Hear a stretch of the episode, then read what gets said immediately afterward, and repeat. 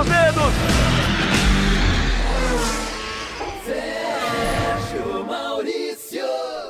Alô, amigos ligados no podcast Na Ponta dos Dedos, edição 41 desta semana, a 14 edição de 2020. O podcast Na Ponta dos Dedos é a velocidade nos canais Globo e forma de áudio, esse novo formato de se fazer rádio, é hoje o podcast. Você pode ouvir a hora que você quiser, você tem é, liberdade para ouvir um pedaço, depois ouvir o outro, e a gente tem sempre um convidado e um bate-papo muito legal semanalmente aqui no podcast Na Ponta dos Dedos. Deixa eu cumprimentar os comentaristas dos canais Globo, Felipe Giafone, que além de ser um piloto excelente da Copa Truck, guiou na Fórmula Indy, é, piloto de testes da Stock Car, exclusivo piloto de testes da Stock Car, comentarista dos canais Globo, para quem não sabe, também um explorador da mão de obra infantil, porque ele agora, nessa época de pandemia, ele usa os filhos dele para uma espécie de assim de auxiliares de cozinha com essas receitas gourmet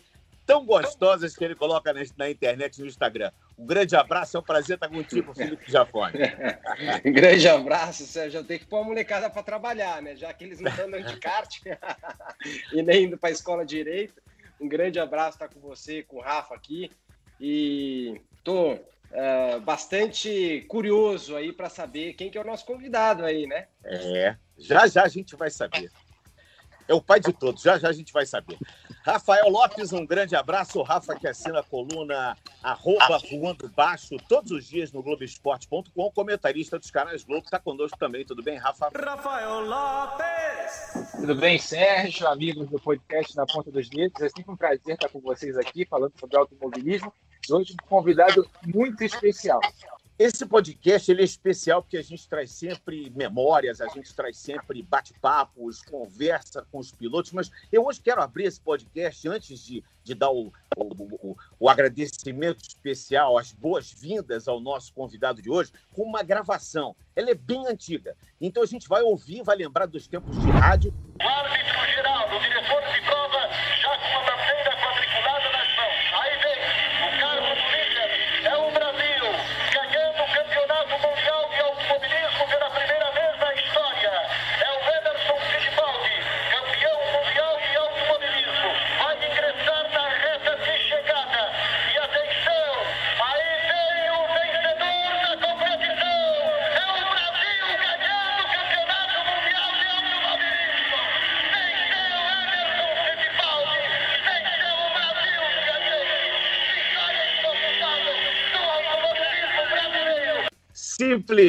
Simplesmente Emerson Fittipaldi é o nosso convidado de hoje. Eu não podia deixar de abrir no- o nosso bate-papo, Emerson, sem ouvir a narração que a cada vez que eu ouço, e já ouvi muitas e muitas vezes, do seu pai, Wilson Fittipaldi, o Barão Fittipaldi, na rádio, da Rádio Pan-Americana de São Paulo.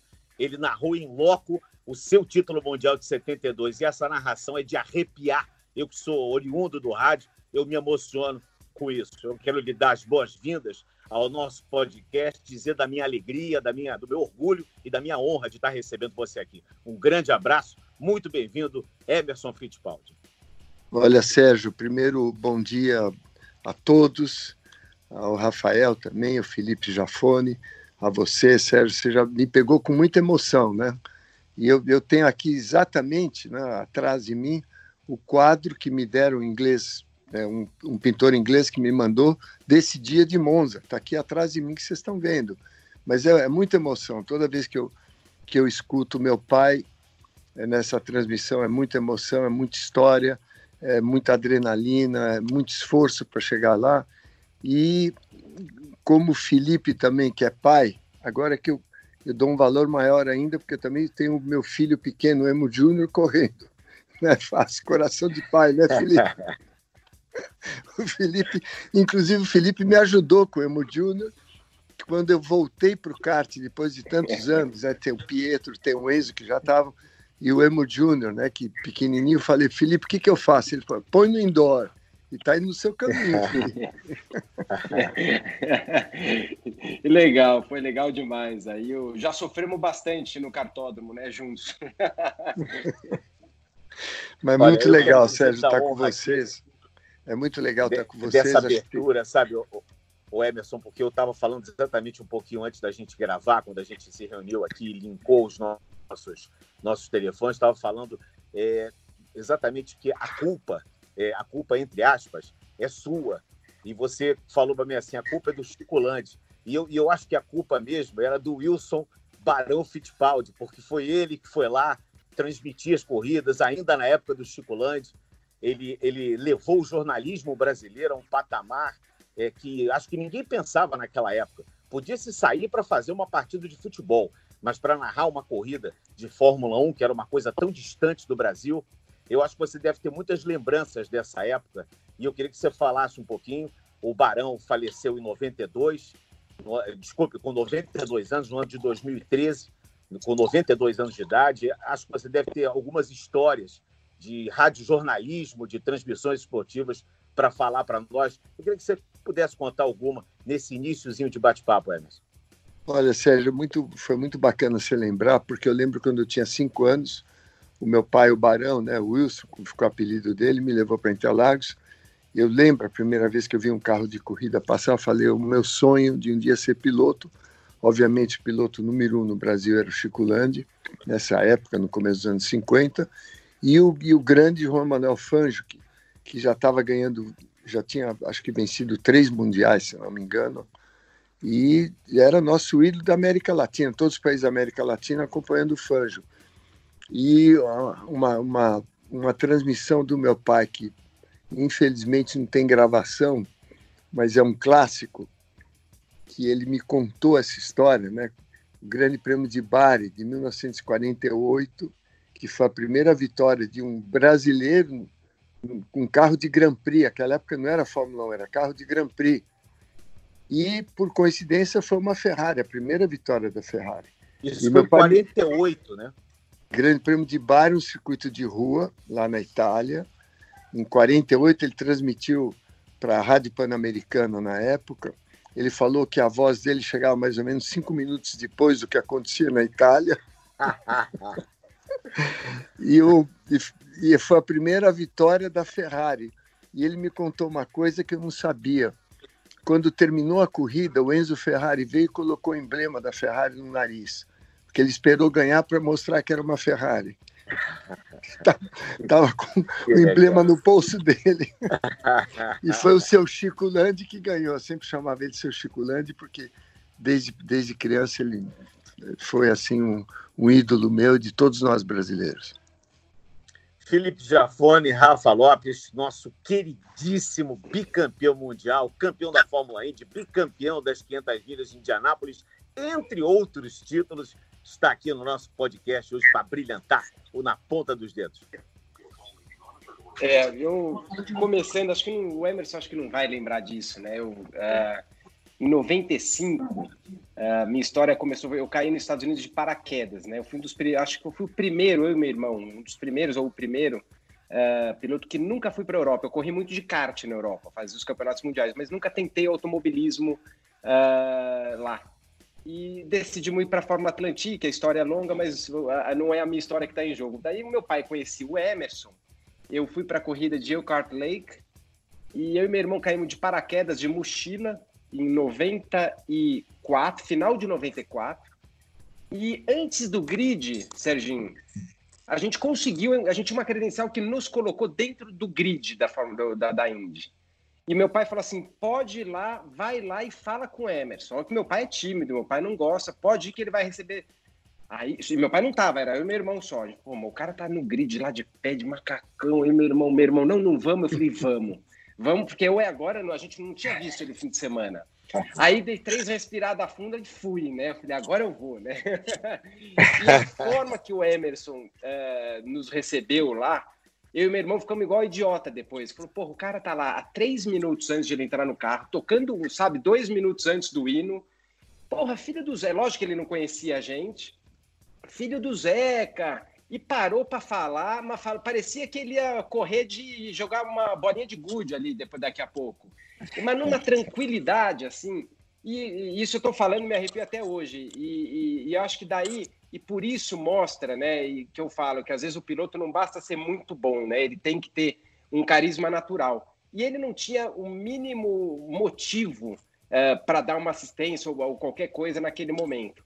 Então, uh, eu queria só relembrar essa passagem que foi espetacular. Isso aí eu guardei é, do jeito que eu levo a vida para frente, né? Como né, eu acabei de ver aquilo entrando no automobilismo internacional e recebi uma, umas boas-vindas dessa, me fez mudar o meu pensamento, como eu deveria encarar. Mas o que eu queria é, trocar uma ideia com o Emerson, que eu nunca tive oportunidade de falar com ele, apesar de a gente já falou muito, conversou muito depois disso, mais de kart, de outros assuntos, uh, foi a diferença. Hoje a gente sabe, né? A diferença de um carro da Fórmula Indy para Fórmula 1 hoje é gritante. Uh, mas eu queria ter uma noção, vai da época do, dos anos 80, depois 84, mais ou menos, nessa é, foi uma mudança gigantesca você sair de um carro que você falou, tô, eu tô no mundo, guio um outro carro, ou era algo que dava para se virar e pegar rápido a mão do, do bicho? Olha, Felipe, primeiro eu vou te falar a, a história do Eucart Lake. É importante os, os ouvintes saberem que a família Jafone tem tanta tradição no automobilismo. Eu lembro muito bem o Zequinha e o, e o seu tio Afonso, eles eram duros na queda, não era fácil, não, viu? É. Teve muita disputa roda a roda ali, o Wilson também, o Moco, o saudoso José Carlos Patti. Era o começo assim do cartismo no Brasil. Então é, é uma família tradicional, por isso que, obviamente, eu estou lá no grid e vejo, ah, eu sou filho do Zequinha, eu falo, não acredito, vem para cá. Tudo isso tem tradição e tem história. Legal. Agora, sua, é, é, muita história com a família Jafone, né? Eu lembro quando eu ia na casa do, do Afonso, perto do Mackenzie, a gente tinha uma pista de autorama, a gente tirava racha de autorama lá. Então, para todo mundo saber, já tinha uma pista de autorama na casa do Afonso. Do Afonso do Zequinha. E a gente ia tirar racha de autorama, imagina. Olha quando começou a nossa história junto, né? E estamos juntos, se Deus quiser, para o resto da vida. É isso mas, aí. Mas, Felipe, acho que é muito importante. Ah, naquela época, o, o, carro de Fórmula 1 era muito parecido, o Indy era muito parecido com a Fórmula 1, em termos de construção, da, da, da vamos dizer, do pacote aerodinâmico era parecido. É. Então, adaptar o carro não foi difícil. Difícil foi adaptar os ovais. Aprender tudo que eu tinha que aprender de novo. A técnica do oval, que é totalmente diferente você sabe que você andou muito bem aqui, você andou em Indianápolis, e, eh, e, o, e, o, americano tem um procedimento, uma técnica totalmente diferente, que para mim, na minha época, foi um desafio. Sair do mundo Sim. da Fórmula 1 e o sonho de, de, de andar em, nos ovais, e que os americanos nos receberam muito bem, também te receberam bem, Felipe, você sabe disso. Então, Sim, eu aprendi muito, muito com os pilotos americanos, um acerto de carro totalmente diferente do, do que a gente tinha e um procedimento de pilotagem muito, muito, muito diferente. Você não pode chegar afobando aqui no oval, você tem que aprender etapa por etapa, vai acertando o carro, vai acostumando com a velocidade.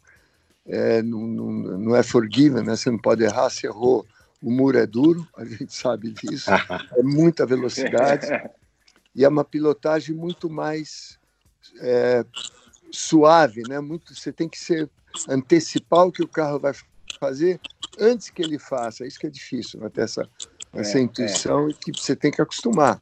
É horas de voo para acostumar. Então, o carro é era muito aí. parecido Legal, na época. É, porque o pessoal chegava na época, né? Você via o... eles chegavam da Fórmula 1 até um pouco mais tarde e, e, e chegava detonando, né? O próprio Mansell, né? O pessoal chegava, se adaptava rápido, né? E, e, chamava, é, é, acredito eu, né, pela experiência que eu tive, que é muito mais fácil um piloto do misto se adaptar ao oval do que ao contrário, né? Assim, então o pessoal que vinha da Europa uh, vinha muito bem treinado, né?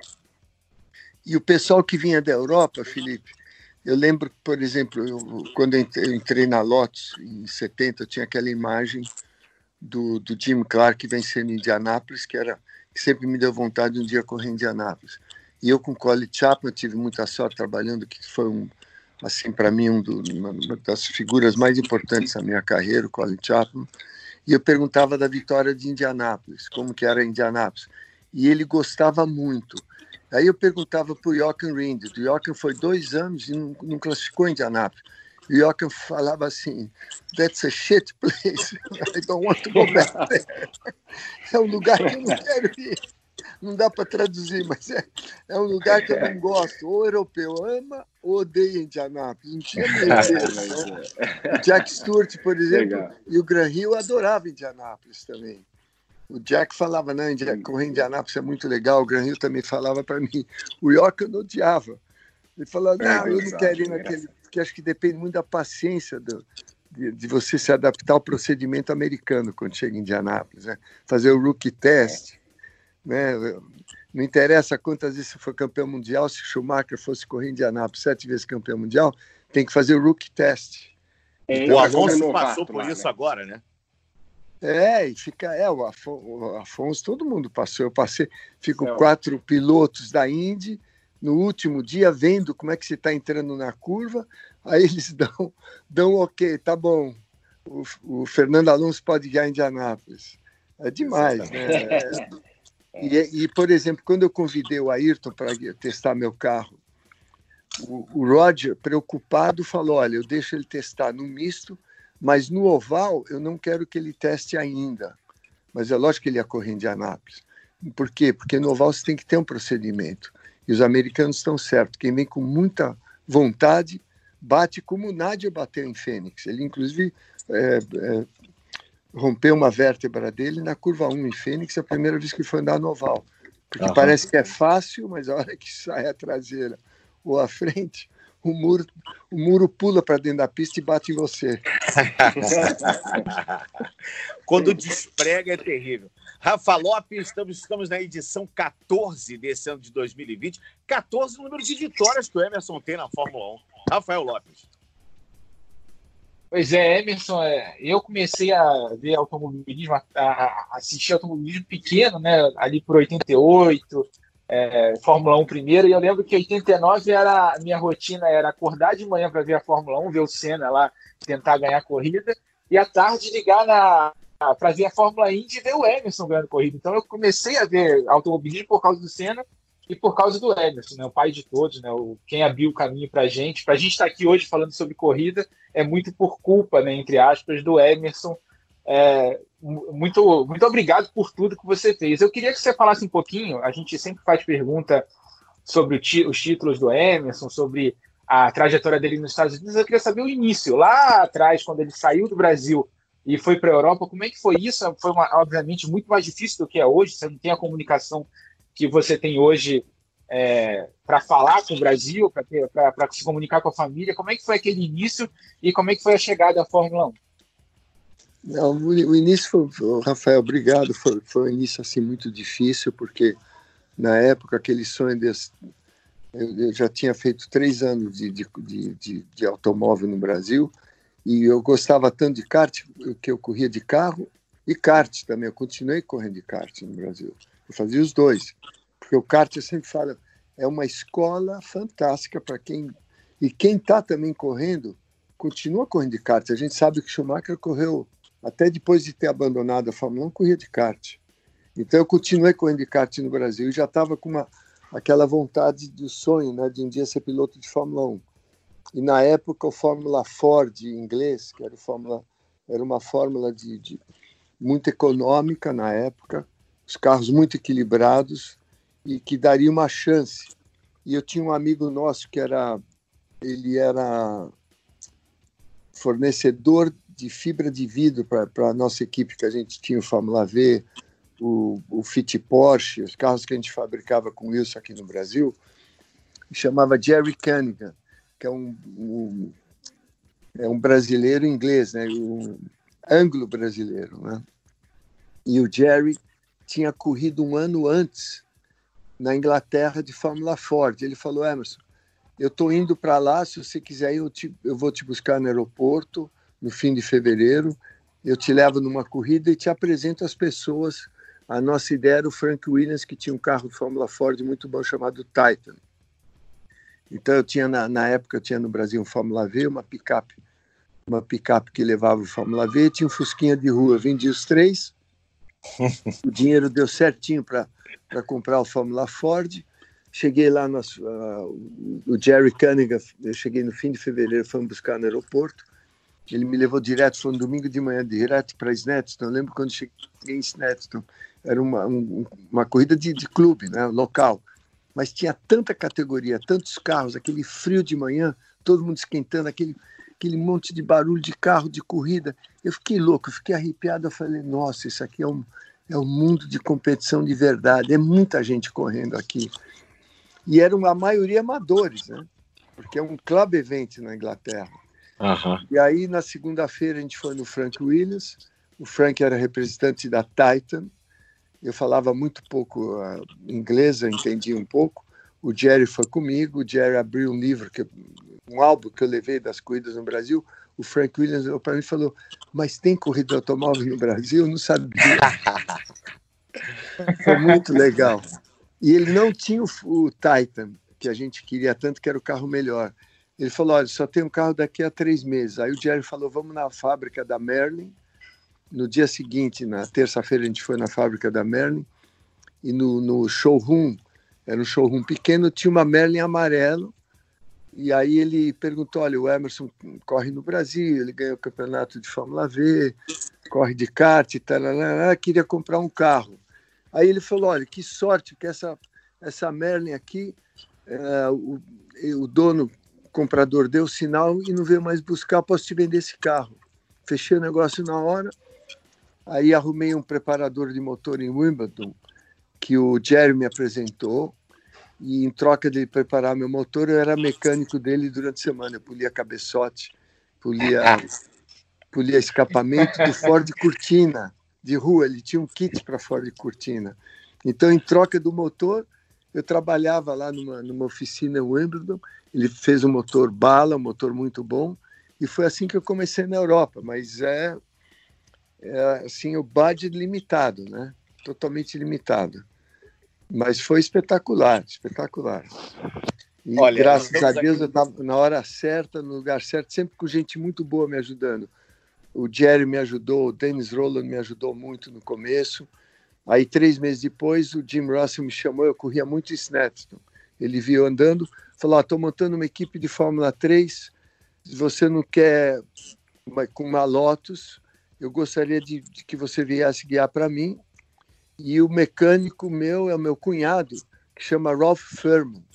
E o Ralph foi o primeiro trabalho dele, do, que foi o dono da Vandime, né? Depois que. Uhum. E foi aí deu tudo certo com a Fórmula 3, a gente acertou bem o carro, ganhei o campeonato esse ano, o campeonato inglês. E no fim desse ano, em outubro, o Frank Williams me ligou e o Colin Chapman para me guiar a Fórmula 1 já no seguinte. Mas aí eu aprendi uma coisa na vida: às vezes tem que saber dizer não. Foi difícil eu falar, Colin, eu não estou preparado para guiar a Fórmula 1, eu preciso fazer meia temporada de Fórmula 2 em 70, aí eu, aí eu entro na Fórmula 1. Porque eu realmente não tinha experiência. Saí do Fórmula 3 na época, que tinha, acho que o carro devia ter uns 180 cavalos, por aí e montar no, no bichão lá de quase 500 cavalos, eu não estava preparado. Aí eu fiquei, na, eu fiquei hesitando, será que eu falo? De repente ele vai pegar outro piloto. Eu falei, Colin, não, não, não dá para mim sentar no Fórmula 1. Ele falou, ok, eu te espero até o Grande Prêmio da Inglaterra de 70, que esse ano vai fazer 50 anos, né? Exatamente. Exatamente. Meio século Incrível. Meio século, graças Incrível. a Deus, estamos aqui. graças a Deus. Que história deliciosa. É o mês que vem, julho, meio século da minha estreia da Fórmula 1. Nossa Senhora, quanta água que passou embaixo da ponte. Só posso agradecer a Deus todo dia estar tá aqui, viu? Aí Muito você legal. fez a Fórmula 2, então completo. Então, aí você fez um pouquinho de Fórmula 2 e foi, foi para a Fórmula 1. Eu fiz o, desde o começo de 70, estreiei em Hockenheim, que era a mesma pista, na mesma corrida que o Jim Clark morreu em 68. Eu era o maior fã do Jim Clark. Uhum. E, e foi dia 7 de abril que eu estreiei com a Fórmula 2, em Hockenheim, uh, numa corrida que não tinha gincana. Uh, tinham 10 carros lutando pelo primeiro lugar, um no vácuo do outro. Eu falei, esses caras que são tudo kamikaze. Nossa, Tava o Tetsui Kuzawa, que era um japonês, ele nem olhava para o lado, dava cada cortada, eu falava tudo louco, nós vamos voar aqui e vamos espetar numa árvore. Aí, na última volta, entrando no estádio de Hockenheim, o Carlos Reutemann, que estreou comigo, que é um grande campeão argentino, muito talentoso, foi passar o Jochen Rindt na última freada e mandou o Jochen para o espaço. Aquela arquibancada inteira de alemães, imagina, o austríaco está correndo em casa, é o quintal de casa, a Alemanha. Não, todo mundo vaiando o Carlos. Eu cheguei, acho que quarto, quinto, sobrevivi à corrida. Foi a minha estreia de Fórmula 2. E aí na, eu fiz mais umas sete, oito corridas, que foi muito boa para mim, de Fórmula 2. Inclusive, ontem eu fiz uma postagem no Instagram de uma corrida de Crystal Palace que tinha. Não, os pilotos na época corriam com a gente, né? É, Jabuí, Depailler, Wilson, Moco, Graham Hill, Jack Stewart, eles corriam de Fórmula 2, antes de eu chegar na Fórmula 1. É, os, os nomes impressionantes, porque o piloto de Fórmula 1 naquela época entre um grande prêmio e outro, fazia Fórmula 2 também. Então, aprendi muito nesses seis meses de Fórmula 2. Foi muito legal. Estamos conversando com Emerson Fittipaldi, nosso convidado hoje do podcast Na Ponta dos Dedos, uma edição especial, edição 14 desse ano de 2020, a 41 primeira edição do podcast Na Ponta dos Dedos. Você queria completar, né, Rafa? É, e aí eu falei do Emerson da, da questão, perguntei sobre o início dele, né? Mas eu. Então, eu assisti, meu início vendo corrida foi justamente com Senna e com Emerson na, na, na, televisão, né? Fórmula 1 e Fórmula Indy. E depois, anos depois, eu tive o prazer de poder produzir duas das matérias mais legais que eu fiz, assim, com o Reginaldo Lembra, até a época que o Reginaldo estava na Globo, foi justamente sobre os 40 anos do bicampeonato. Tem uma foto até hoje que eu guardo com muito carinho, com eu e o Emerson e a M23 lá no McLaren Technology Center em Outro. E depois uh, um mini documentário sobre a história da Copersucar, né, que é a única equipe brasileira até hoje na história da Fórmula 1. Então eu queria que você falasse aí como é que foi esse período de Fórmula 1 depois, a, mas acho que a pergunta que todo mundo faz para o Emerson, todo mundo gostaria de saber do Emerson, é justamente por que largar uma McLaren campeã para aceitar um desafio tão grande quanto a Copersucar assumir uma equipe brasileira? E antes dele responder, ele vai responder com toda a propriedade. Eu queria dizer que foi para nós brasileiros, eu ainda era um jovem, mas quando eu me lembro que foi anunciado uma equipe brasileira com os irmãos Fittipaldi, aquilo ali para mim foi uma coisa fantástica. Primeiro Wilson, depois você ver aquele carro amarelo da Copersuca, até, a, até hoje a gente vê fotografias, aquele carro me arrepia. Aquele carro ele é, ele é, uma, ele é um marco na minha vida, porque a partir dali eu já, eu já era um fanático por Fórmula 1, eu tinha 12 anos de idade, eu fiquei mais fanático e mais louco ainda, vendo uma equipe brasileira e que não só você, Emerson, e seu irmão guiaram, mas outros brasileiros tiveram oportunidade, como o Ingo e o Chico Serra também, de, de terem é, é, essa oportunidade na Fórmula 1 numa equipe brasileira, nesse pioneirismo todo da equipe Fittipaldi. Desculpa se eu falei demais aí. É, eu, acho, eu acho muito bacana essa pergunta que o Rafa fez, e, Sérgio, obrigado pela, pela lembrança né, do esforço nosso, a nossa ideia, a nossa história, desde o começo, desde fabricando o mini kart, Fórmula V, o Fit Porsche, eu sempre gostei muito da parte assim de engenharia de construção de carro. Então, isso que junto com isso que nos atraiu muito. E, e o Ricardo Dívila, quando o primeiro trabalho dele, o saudoso Ricardo, nós perdemos ele há pouco tempo, que foi um engenheiro fantástico, né? É, se formou na FEI, é, muito inteligente, apaixonado por corrida. Eu lembro quando o Ricardo começou a trabalhar com a gente, nós tínhamos uma fábrica de volante, de kart, lá perto de Interlagos, e a ideia de fazer um, um, um, Fusca bimotor, né? Foi o primeiro projeto do Ricardo. A gente fez um Fusquinha bimotor que andava muito, inclusive correu a primeira vez em Jacarepaguá, aí E isso aí também, essa ideia da gente fazer um Fórmula 1 na época, porque se você lembrar, na época tinha o um pacote do motor Cosworth câmbio Hilland, que era a maioria das equipes, com exceção da Matra, né, a Ferrari e a BRM, na época que tinham motores diferentes. Todas as equipes inglesas eram com isso. Então, não era tão difícil a não ser fazer o carro. E com toda a experiência que a gente tinha, o sonho de fazer uma equipe brasileira, e diferente da Ferrari, a nossa ideia era sempre ter piloto brasileiro, que seria uma, uma equipe brasileira que sempre daria acesso a jovens talentos brasileiros entrarem na Fórmula 1. Por isso que nós só andamos com o piloto brasileiro, única vez só que nós tínhamos que pôr o Merzário numa das corridas porque não tinha ninguém disponível. Mas a nossa ideia era sempre ter um brasileiro na equipe, e sempre tiver um brasileiro. E foi assim o sonho meu, do Wilson. É, o primeiro projeto do carro foi com uma ajuda muito grande da Embraer. O, o Osiris, que era assim também uma, um visionário no Brasil, que começou a Embraer, com o engenheiro Guido, lá em São José dos Campos, que é outro. E eu comparo o engenheiro Guido com, a, com o Ricardo Dívila, o engenheiro Guido para avião Ricardo Dívila para carro. Porque o Brasil sempre teve gente muito inteligente, muito capacidade em, em campos diferentes. Uhum. Mas que às vezes no Brasil você não tem o, o potencial né, de usar essa capacidade humana que o Brasil tem por, pela, pelas restrições que o Brasil tem, né, pela história do Brasil. E a gente espera que um dia mude isso. Que o Brasil tem muita gente inteligente, muita gente capaz. Então a nossa ideia era, realmente mostrar essa capacidade que o brasileiro tem, que tem até hoje, e que é uma luta para nós no Brasil. E foi a ideia de fazer um carro.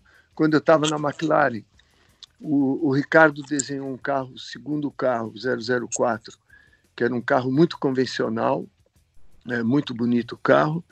Eu estava na renovação de contrato com a McLaren.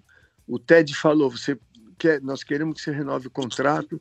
Eu falei: "Ted, me dá mais um tempo." Eu fui ver o carro. Quando eu vi o carro, o Copersuc, falei: "Vou assinar." O Copersuc.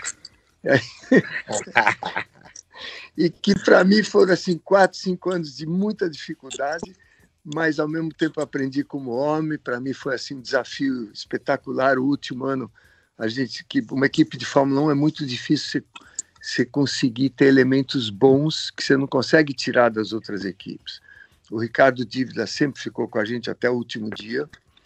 E no último ano a gente estava com o Adrian Newett, né, que foi o primeiro trabalho dele.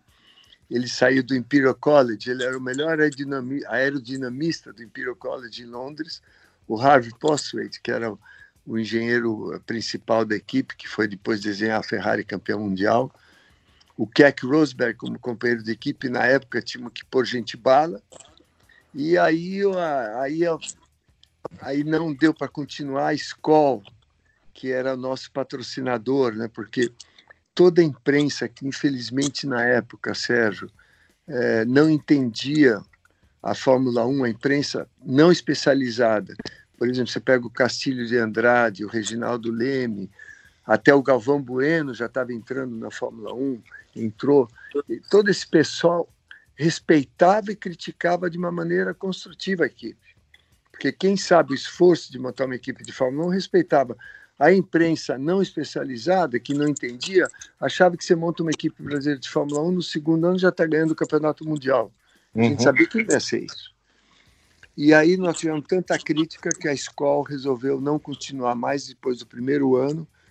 O, eu nunca mais esqueço, o Alírio Góes, que era diretor de marketing da escola, me ligou para a Inglaterra e falou, Emerson, isso era em julho, é, nós não podemos continuar, tomar uma decisão do board, porque recebemos tanta crítica no Brasil, não justifica patrocinar uma equipe de Fórmula 1.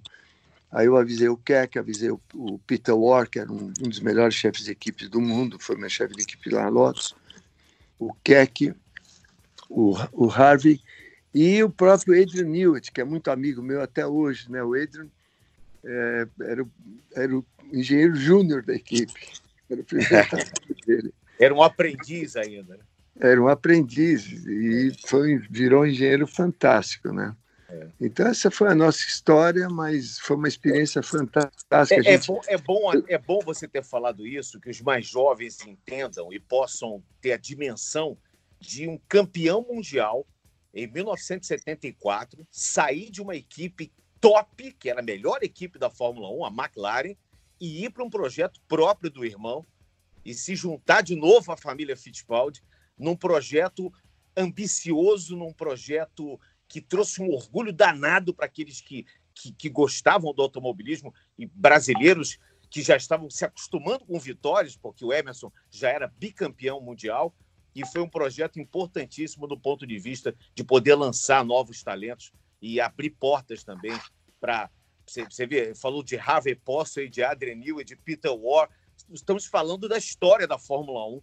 Né? O Ricardo Dívila não precisa falar. O Ricardo Dívila devia ter um, um, uma estátua dele em algum lugar. Esse, esse para mim, é, é, mito também, né?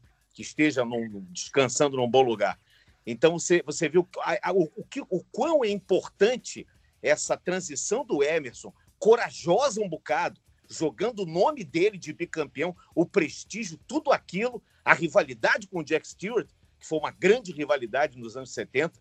Eu, eu não sei se, se foi a sua maior rivalidade, mas eu, eu, eu para mim eu tenho sempre essa, essa, essa dupla de pensar rivalidades. Eu penso sempre em Emerson e Stewart, sempre eu penso isso. E, e essa é a importância que os mais jovens entendam que foi uma atitude muito corajosa, mas foi uma atitude muito boa e muito positiva para o automobilismo brasileiro.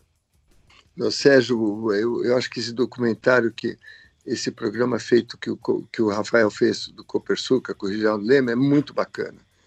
Porque eu espero que um dia a gente, eu com o Wilson, possa, possa fazer uma, uma, uma, uma, história verdadeira da Copersuca que sirva de exemplo para os brasileiros, porque o brasileiro sempre tem uma dificuldade no Brasil. E tem muita gente boa no Brasil, muita gente capaz no Brasil. E o brasileiro tem que ter orgulho de ser brasileiro. E a gente tem que lutar.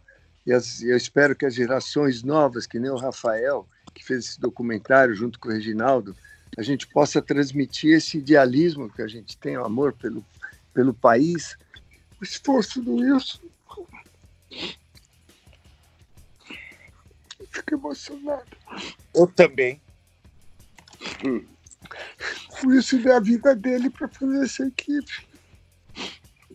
Chegar onde a gente chegou. Eu pulei um tanto pulo para ver teste de pneu de vocês, sabe que eu me ralei uma vez, Emerson.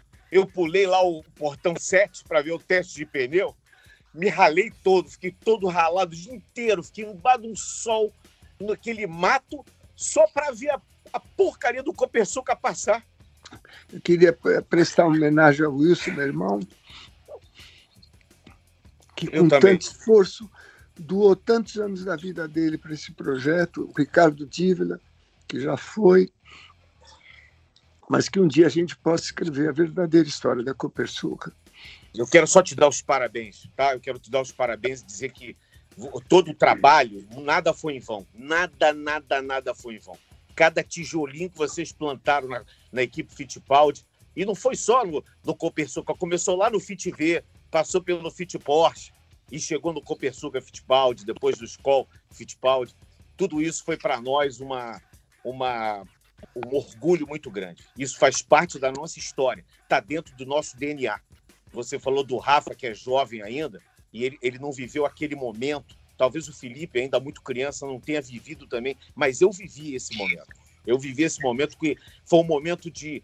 É, é, a, num país do futebol, é, eu, eu até eu me lembro que no colégio muita gente falava assim: oh, você vê Fórmula 1? Porque o, o futebol era, era, o nosso era o nosso era o nosso esporte. A Fórmula 1 começou, passou a fazer parte da nossa vida quando você colocou os títulos para o Brasil, você levou o Brasil ao lugar mais alto do pódio, vencendo corridas, fazendo pole positions, ganhando campeonatos mundiais. E isso é a rivalidade com o Stewart. Nos anos que você não ganhou, você foi lá incomodar o, o, o, o Stewart que ganhava os campeonatos. Então, isso tudo é, faz parte de uma da, do início da nossa cultura da Fórmula 1. Então, essa tua emoção eu reparto. E eu, e eu tenho, é por isso que eu falei no início, que eu tenho muito orgulho de estar recebendo você hoje, porque esse programa ele é uma decorrência, como disse o Rafa e o Felipe, uma decorrência do que você plantou. E você falou do Chico Landi. Então, do que o Chico Landi plantou, do que você plantou, do que todos os pilotos brasileiros, e eu posso citar vários aqui, o Brito Clemente, o Luizinho Pereira Bueno, o teu irmão, eu posso fazer, citar aqui muitos e muitos pilotos que, que não tiveram sorte na Europa, que eram ases no volante, tantos pilotos que tentaram Moco. O Moco, a história do Moco é um negócio é um negócio, é, né? Tinha, tinha, que fazer um programa aqui para a gente contar a história do, do José Carlos Passe. É, quer dizer, essa, essa, esse teu pioneirismo, ele é uma coisa que nos orgulha muito, mas orgulha demais, pode ter certeza disso. Mas eu não quero mais chorar, eu quero rir agora. Vamos falar agora, vamos falar um pouco de, de Fórmula Indy, Porque a Fórmula Indy, a gente começou falando de Indy e, e eu queria que você falasse a mim. A Fórmula Indy é um mundo à parte, né? É, você corre num país só, com muitos circuitos, circuitos mistos e circuitos ovais, ovais que são longos, como Indianápolis, ou ovais curtos, que, que é uma dificuldade maior também, porque o acerto é diferente. Eu queria que você falasse um pouquinho da Fórmula Indy, da sua chegada é, é, na, nas duas vitórias das 500 milhas. Como é que é ver aquelas duas bandeiras quadriculadas quando você está em Indianápolis e você é o primeiro colocado? Como é que é essa emoção de ver isso, de ganhar aquele anel?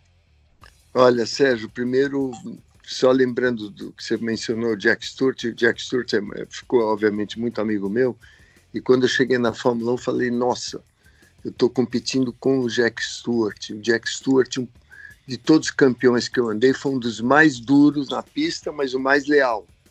Isso é importante. Como o Nick Lauda foi, to, todos que eram os grandes campeões sempre foram muito leais na divisão de bola, né? Chega na uhum. freada, eu sabia, ele respeitava meu espaço, eu respeitava o espaço dele, mas ninguém dá moleza, era muito duro. E, e não e era a regra da FIA, não, né? Era respeito por respeito, né? Respeito hoje, por respeito. Hoje tem a regra da FIA, não, tem que dar espaço. Não, naquela época não tinha a regra da FIA para isso. Ó, oh, o Felipe, o Felipe é um dos comissários da FIA na Fórmula 1, eu também fui. E aí eu tenho que dar até um conselho, Felipe. Felipe, não trava tantos pilotos. não, Deixa eu, mais. Eu aposentei já, viu? Você não está mais? É, eu achei que você estava. Você não vai mais fazer não, esse não. ano? É, Felipe é ótimo. Eu, tô... é. eu, eu, tinha um contato muito forte com o Charlie, né? O Charlie que acabou uh, me chamando para fazer tudo isso. E agora, como eu estou em todas as corridas na transmissão, a última vez que eu tive com o Charlie em Barcelona, que foi um pouco antes da morte dele, e eu já tinha avisado ele que eu poderia fazer algumas corridas de Fórmula 2, e, uh, mas não mais Fórmula 1. E, enfim, mas daí acabou que. E você sabe, né, Emerson, quanto difícil é, acho que uh, da parte dos comissários, que dá, dá muita briga. E eu, eu, pessoalmente, eu gosto disso que você falou agora, era o respeito que tinha antes, porque é, vai até os meus anos, até mesmo na, na Índia, a época que a gente que eu corria, é, cara, o cara, você batia com o cara, é, você tomava uma, dava outra e, e, e, se criava um respeito, né? Ou às vezes não, ou você ia, eu lembro quando montou e foi para a Índia que ele começou a ficar folgado, eu lembro até o Max Papps, que você conhece muito bem, falava assim, eu não vou acabar uma corrida, mas vou dar no meio desse cara, porque ele é muito pesado. e depois, porque não, tinha, não tem comissário, né? Assim, é, hoje em dia está mais é, travado. Aí o que acontece? Dá umas confusões, dá umas batidas e depois os pilotos começam a se respeitar, porque assim, primeiro que eles não vão acabar a corrida, e segundo que eles vão se machucar. E isso tinha um respeito, acho que é hoje é, jogam na mão dos comissários. E, obviamente, os comissários, analisar tudo isso de fora é muito mais complicado, você sabe muito bem, porque, igual eu, você teve do lado, do lado dos comissários, né? A gente sabe o quanto que eles têm de equipamento, mas é, você querer travar, realmente, eu concordo 100%. É, eu, se eu pudesse liberar mais e quanto mais deixar o piloto se resolver dentro da pista, é o melhor. Mas a partir da hora que tem uma regra, aí fica esse lance aí, né? Estranho, né? De que tem que penalizar, né? Mas voltando, voltando a falar a pergunta do Sérgio, né, da, da Índia, eu, eu acho que é, quando eu comecei, como eu falei antes, os americanos me receberam muito bem aqui na Índia. Eu lembro que a primeira vez que eu fui para Indianápolis é, testar o AJ Foyt, que eu conhecia, eu, eu, tinha encontrado ele uma vez, acho que na, na Califórnia, quando teve a corrida de Fórmula 1. Ele veio, eu falei, AJ, o que, que eu tenho que fazer e o que, que eu tenho que não fazer aqui no Oval? Aí o AJ pegou um carrinho de golfe e foi na curva 1, curva 2, curva 3 e 4 comigo e estava testando, o Felipe estava testando o, o Lancer Pai e o Mário, ah. o Mário Andretti, que são dois mestres globais. Certo? E aí o AJ falava, ó, tá aqui, sempre tem que deixar um pouquinho de frente o carro, Aí ele falou uma coisa que eu nunca mais esqueci, que eu nunca consegui fazer, que o americano consegue. Eu não sei se o Felipe chegou a fazer isso ou não. Ele falou para mim: quando o carro sair de traseira até um determinado ângulo, você tem que tomar decisão, em vez de você corrigir, você vira para dentro. Para o carro virar para dentro. não fazer um T-bone no, no muro de fora. Exato. É. E eu, meu reflexo, minha coordenação de Fórmula 1, nunca consegui fazer isso. Todas as vezes que saiu a traseira, eu corrigi. E ainda bem que não teve nenhum T-bone de frente, mas já peguei várias Não, vezes ou- o muro. É, e o que era difícil, né? Porque você tinha. é, era muito difícil de fazer isso, porque você é, e podia acontecer também o que aconteceu, por exemplo, com o Greg Murk, né? Que você sair de traseira no final da curva e É. que- e, e não tirar o pé, né? Então, além disso que você falou, você tem que é, tomar cuidado para fazer isso que ele falou até o meio de curva, que se ficar para o final e você acelera virando para dentro, você vem para dentro, né? Então é esse feeling que o piloto tem que ter do oval, principalmente numa situação né, que ele tem, que o Emerson fala que não tem, mas ele fala que não tinha, mas estava dentro, estava incorporado, né? Porque ganhar É. que ele ganhou em oval, ele fazia tudo sem perceber, mas, é, mas eu, eu, né, na minha época que eu entrei na Indy, só andava em oval. E, e também tive a grande oportunidade de, não tantas vezes, obviamente, como o Emerson, mas treinei muito em Indianápolis, que é aquela época que podia, né, em seis edições que eu fiz, eu acho que quatro era aqueles treinos malucos que você podia andar demais, assim. E, e Indianápolis, né, Emerson, era uma- é, é aquilo que você falou. Eu tive um ano fantástico, que era assim, um carro bom, e eu, eu, eu sentia que eu estava dominando a situação do carro, entendendo, que era, obviamente, o ano que eu fui bem.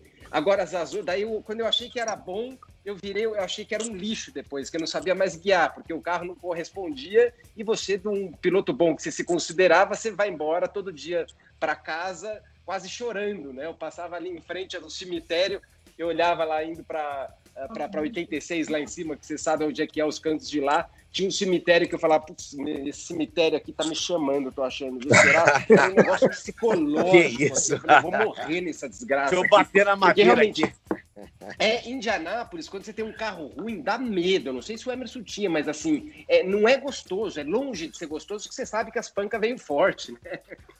Não, Indianápolis não tem meio termo, não tem carro mais ou menos, né? Ou ele é bom, É. ou ele é ruim, péssimo. Então você não consegue andar, não, não tem. A Fórmula 1 você pode ainda andar, se se defende no Indianápolis.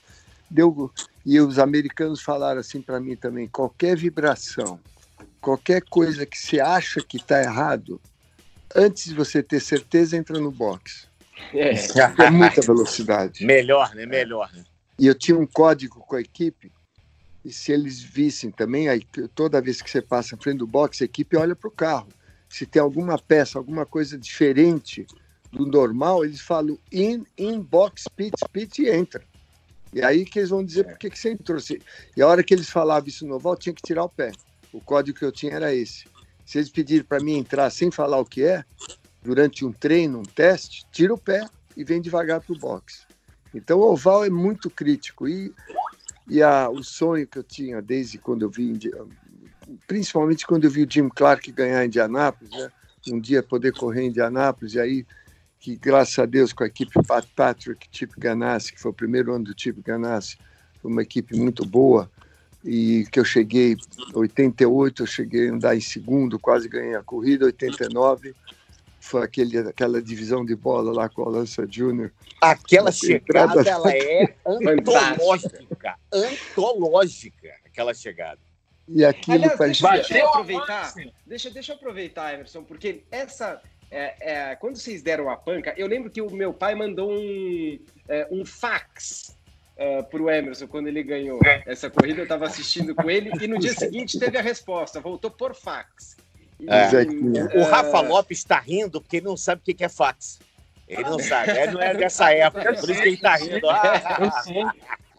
E aí, a pergunta que também eu nunca ah, falei com você, a hora que vocês se tocaram, na TV na hora, não deu pra ver. Tipo, vocês se tocaram, ele foi e você continuou. Só que daí depois eu vi algumas fotos, algumas coisas que vo- você deixou o teu carro deixou marca no chão, assim, né? Você correu, mas foi no limite, porque é muito difícil, né, para o pessoal que é, né, que não está acostumado com o oval, o mundo dos ovais. O oval na hora que sai na traseira, a ponto de deixar marca para trás, assim, eu não conheço, eu só vi o Emerson, não vi nenhuma outra foto do cara deixar marca atrás e, e não ir pro muro. E eu queria saber a sensação, como é que foi, o que, que aconteceu, como é que você dominou? Você mesmo falou que não sabia dominar mesmo direito, aí o que, que você fez lá? Você sabe que contando um pouco do o que eu senti, né? Na última parada, de, o carro estava muito rápido a corrida inteira, constante, estava ganhando. A última parada de boxe, o Pat Patrick estava tão, o dono da equipe, estava tão ansioso que pediu para pôr mais gasolina do que precisava. Então hum, eu tinha tá. te, meio tanque a mais de gasolina, estava mais pesado o carro. Quando eu saí, Caramba. eu olhei no espelho, vi o, o, o, o Lancer Jr. chegando em mim, parecia um pesadelo. Aí eu olhava no, no instrumento, rotação do motor, eu falei, mas está mais lento do que estava o carro, porque ele pôs muita gasolina. E essa diferença de gasolina lá em Indianápolis faz uma diferença. Aí ele chegou em mim, me passou, peguei tráfego, ele passou, e eu pensei, nossa, é injusto, eu estava liderando quase a corrida inteira, vou perder nas últimas voltas. Aí quando estava saindo da curva 2, tinha, eu estava atrás dele, grudado nele, tentando passar, tinha tráfego na frente dele, ele saiu para a esquerda e eu vinha mais embalado, não precisei tirar o pé. Então, quando ele viu que eu estava lado a lado, parecia racha de rua, né? Ele olhava para mim, eu olhava para ele na reta, e falando quem é que vai ganhar esse racha até a curva 3, né? E, e, por coincidência, os carros estavam iguais na velocidade na reta. E eu descendo a reta do lado dele, olhava para ele, ele olhava para mim chegando à curva 3, naquela época, Felipe, para fazer a curva 3 pé embaixo, você tinha que abrir bem, fazer a trajetória perfeita, tá. para poder entrar pé embaixo, era no limite. E descia e mais, apertou, ela era mais larga a pista, né? Era, é, ele me apertou, ele me colocou mais para baixo para não deixar fazer a tomada. E aí eu pensei, eu pensei comigo, eu não vou tirar o pé e ele não vai tirar o pé. Vamos ver como é que, o que, que vai acontecer. Meu Deus! sem tomada na curva, sem tirar o pé, carro saiu a traseira e graças a Deus, né, eu agradeço a Deus a intuição que Deus me deu de corrigir, conseguir corrigir. Encostei no carro dele e quando eu vi pelo espelho, eu vi ele batendo e eu saí da curva. Eu, o Jim McGee que falava comigo, falei, Jim, Jim, how is how he's doing? Eu falei, falta de se machucado. Aí o Jim falou, ele saiu do carro e está bem. Falei, graças a Deus. Ali foi o alívio meu. E aí eu já comecei a gritar no carro comemorar a vitória, né? Porque foi demais. Só para gente, só para contextualizar, foi a vitória em 1989, uma disputa do Emerson na, na última volta com o Alonso Júnior. E eu quero ressaltar aqui que nós do Brasil tivemos o privilégio de ouvir na voz de Luciano do Vale, que é narrou de forma brilhante com aquela emoção toda que ele sempre colocava nas suas narrações. É ele que trouxe a Fórmula Indy para o Brasil, ele que popularizou a Fórmula Indy e que naquela oportunidade, se ele não teve um infarto e nós também não tivemos, a gente não tem mais. Aquilo foi para coração, aquilo foi para os fortes, não foi para os fracos. Aquilo ali foi realmente um negócio realmente sensacional. Felipe e aí Jafone, eu... Rafael Lopes, estamos aqui com o Emerson Fittipaldi. A gente já está na bandeira branca já, Rafa? Tá. Já, bandeira branca. Estamos com. Bandeira branca, meu Deus, mas não pode. Conversamos pouco demais, não, foi muito pouco. Isso passou rápido. Acho que o contador aí está contando rápido demais. Então, é, cada é, um tá fala na... ainda, faz uma, uma colocação para o Emerson para a gente encerrar. Fala, Rafa. É, só queria pro Emerson, claro, agradecer tudo que ele fez de novo e queria saber futuro, né? A gente está vendo que a gente tem o Pietro, o neto dele está chegando na Fórmula 1, piloto reserva da Haas. A gente tem o, en, o, o Enzo, que é piloto da, academia da Ferrari, né? Tá ali perto já da Fórmula 1. E tem o Emo, que está começando agora, o filho dele, filho mais novo dele, começando. Como é que você viu esse futuro aí do nome Fittipaldi? Olha, acho que uma, primeiro, Rafa, é, eu, eu, tenho assim muito orgulho, obviamente, do que o Pietro tem feito. Ele é piloto reserva de teste da, da Haas. O Enzo está andando muito bem, ganhou o campeonato italiano de Fórmula 4, está muito bem encaminhado na, na, academia Ferrari. E o Emo, que começou aí junto com o Felipe Jafone, né, na, na Granja Viana, né, tantas horas juntos. O Felipe me, me aconselhou é. muito, me levou para o caminho certo com o Emo, que é o caminho do kart, né? E ele está ainda esse, esse ano, ele está com 13 anos. Nós vamos correr esse, eh, já correr esse ano na, pela equipe Kart Republic com o Dino Chiesa. O Dino Chiesa é quase um Colin Chapman da, do kartismo. É um gênio. Então, uhum. Ele, ele ele está tá muito bem encaminhado lá com o Dino. Domingo passado, em Charlotte, o Emo correu numa corrida lá, ganhou uma corrida local na Júnior. E nós estamos para ir voltar para a Itália com a, com a pandemia, estamos travados aqui, mas logo, logo vamos estar na Itália. E logo, logo o Emo vai fazer uma estreia já de, não de corrida, mas de teste de fórmula. Porque hoje tem garotos com 11, 12 anos testando. Já me ofereceram para me testar, eu não quis. Caramba. Agora ele já está com 13, ele já está fisicamente forte. Então, logo, logo ele vai testar um Fórmula 4 ou aqui ou na Europa. Já estamos tentando organizar e pode correr já no México com 14 anos ano que vem. Quer dizer, tudo começa muito mais cedo do que na minha época. Impressionante. Né? Eu lembro Incrível. que o, é, a faixa de idade hoje é muito baixa, como quase todos os esportes no mundo, né? E o automobilismo também. Então, Impressionante. É... Impressionante. Emerson, eu queria saber se você é ligado com simuladores, você gosta de, de corridas virtuais. Nessa pandemia, os simuladores foram uma válvula de escape, né? A gente assistiu corrida de todo tipo de categoria. Você está ligado com simuladores assim, Emerson? Não, eu não, mas o Emo muito. O Sim. Emo tá, tá, tá correndo aqui na sala do lado aqui. Você, você entra no uhum. iRacing, tem corrida a hora o tempo todo. Ele correu domingo no Campeonato Inglês de Fórmula 3 em Brands Hatch, onde eu corri em Brands Hatch. É fantástico, né? Eu entrei numa corrida, num campeonato chamado Legends, e eu era, assim, com certeza, o sênior, o mais velho da categoria, e eu era o dinossauro da categoria. Mas eu estou aprendendo. Mas você gosta de brincar? É isso que eu ia te perguntar. Você gosta de, de brincar? É muito legal. Os simuladores hoje estão num nível assim de, de tecnologia tão bacana que é parte da formação do piloto. O piloto que anda bem de simulador pode andar muito bem no carro, num kart. Então é parte, hoje o simulador é parte da formação de qualquer piloto no mundo. É muito bacana.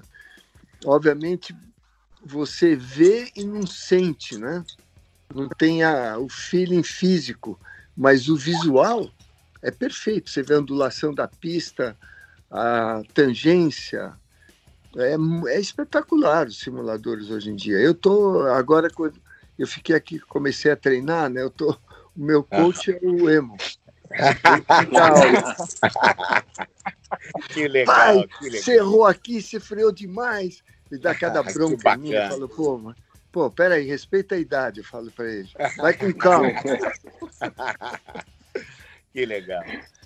Felipe Jafone, suas, suas considerações finais aqui nesse podcast. É um podcast histórico hoje, para o nosso bicampeão mundial, Emerson Fittipaldi da Fórmula 1, bicampeão das 500 milhas, campeão da Fórmula Indy.